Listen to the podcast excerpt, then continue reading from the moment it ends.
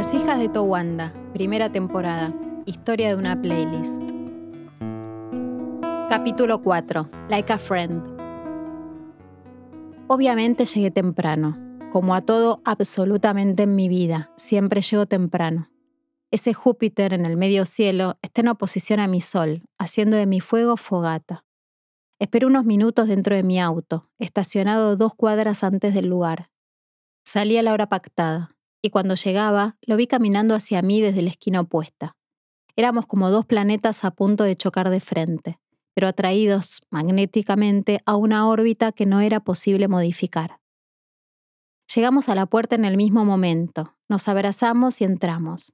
Era un restaurante con poquitas mesas, súper íntimo, pero en ese momento estaba completamente vacío. Parecía que lo habían abierto para nosotros. Lo miré y le dije, menos mal que hiciste una reserva, y nos reímos. Nos sentamos en una mesita cuadrada, nos miramos como antesala a aquel reencuentro, que era como la oportunidad de pagar una deuda contraída en otro plano. La posibilidad de hablar con uno de los personajes estelares de tu película y con los fantasmas que dieron nombre a alguno de tus miedos. Era algo personal, Teníamos la necesidad de consolar a los adolescentes atormentados que todavía vivían en nosotros y eso mismo lo hizo genuino.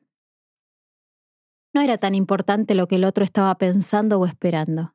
Pudimos hablar con verdad, como hablando dentro de un sueño, sin agenda, simplemente sabiendo que era oro nunca, algo que se aprende a los golpes.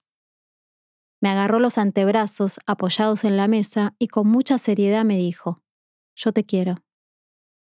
No podíamos perder tiempo dando vueltas. Teníamos el turno asignado para el almuerzo en una jornada laboral. Y era algo que no debía volver a ocurrir. Así que entramos en la sintonía de aprovechar el presente sacando todas las apariencias y buenas costumbres. Vino el mozo. Le pedimos la carta sin dejar de mirarnos. Me contó que esa mañana había sido un infierno en su casa, que su hijito les había dado un gran susto y que habían salido corriendo a la guardia.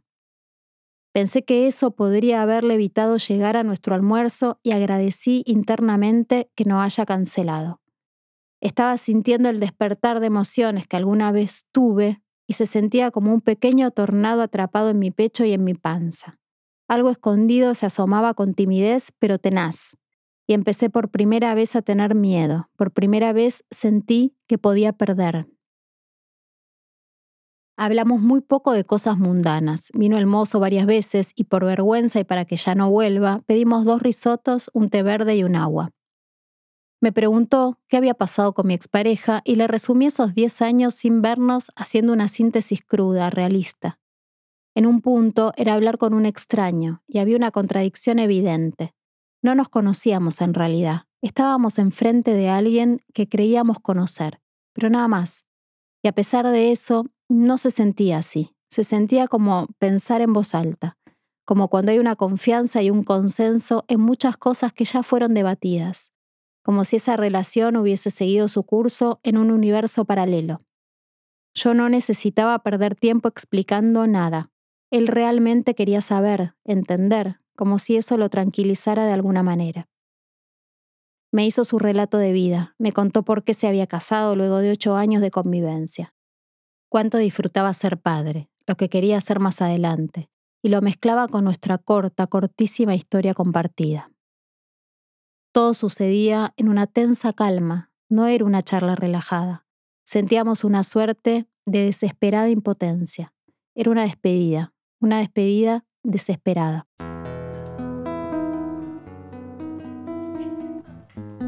Las hijas de Towanda, primera temporada, historia de una playlist. Idea, texto e interpretación, Sandra Schwarzberg. Corrección y supervisión de texto, Lucila Dufo. Canción, Vientos de Agua de Gaia Rosviar. Producción y dirección, Maribel Villarrosa. Grabación y edición, Pablo Eidelman en Estudio Célula. Con el apoyo de Mecenazgo, Programa de Impulso Cultural, Ministerio de Cultura de la Ciudad de Buenos Aires y Banco Comafi.